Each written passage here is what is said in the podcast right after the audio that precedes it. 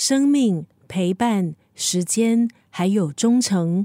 他用了自己的全部，陪伴我们走过人生的高峰，还有低谷。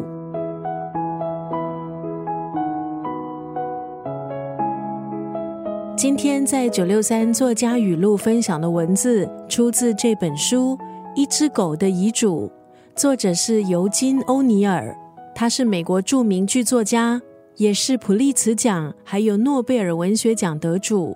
这本书写的是狗狗对主人的深情告白。书中的主角是年老的狗狗伯莱明，他回忆自己是如何受到男女主人的呵护。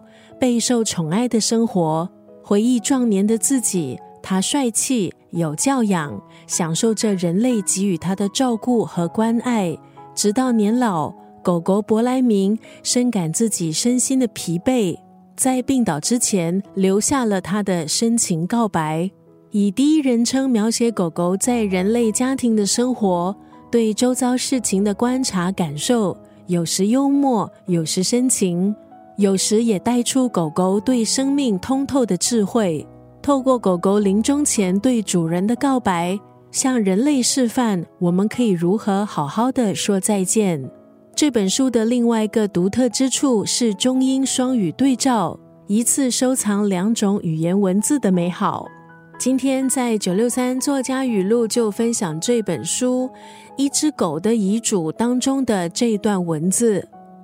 我没有什么值钱的东西可以赠予他人，除了我的爱，还有忠诚。我祈求他能将这个刻在心底，当做是对我的纪念。